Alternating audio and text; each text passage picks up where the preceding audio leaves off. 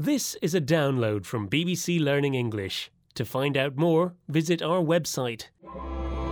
The English we speak. From bbclearningenglish.com. Hello and welcome to the English We Speak. I'm Feifei, and not for the first time, it looks like Rob is late. Oh, here I am. Yep, really sorry. The bus was really slow. Hmm, bad on the roads today, huh? Oh, terrible traffic. That's funny because I took the train in this morning and I saw you at the other end of the carriage. Uh, oh, okay, yes, sorry. Yes, I took the train, not the bus. Little fib there. Why would you want to fib about that? Well, not to worry. It gives us the perfect opportunity to talk about fibs and fibbing, something Rob is very good at. Oh, yes, to fib is to tell a small lie. Nothing too serious. Like giving a false reason for being late.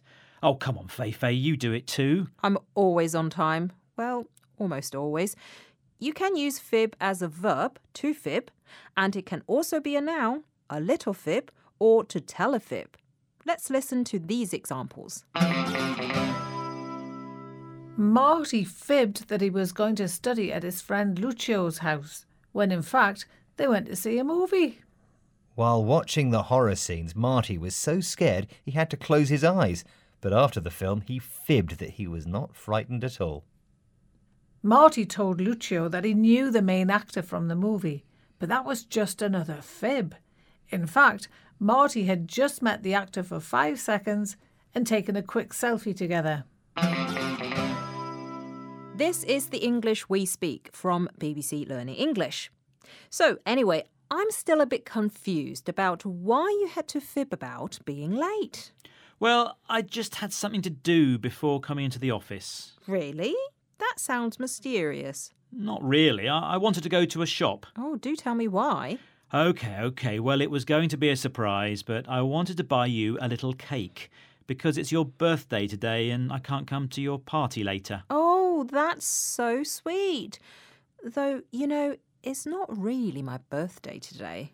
What? Yes, it's on Saturday. Sorry, a little fib there. I told everyone it was my birthday today, so they would be more likely to come to my party. Oh, right. Very sneaky. Enjoy the cake anyway. Bye. Yum. Bye. The English we speak. From bbclearningenglish.com.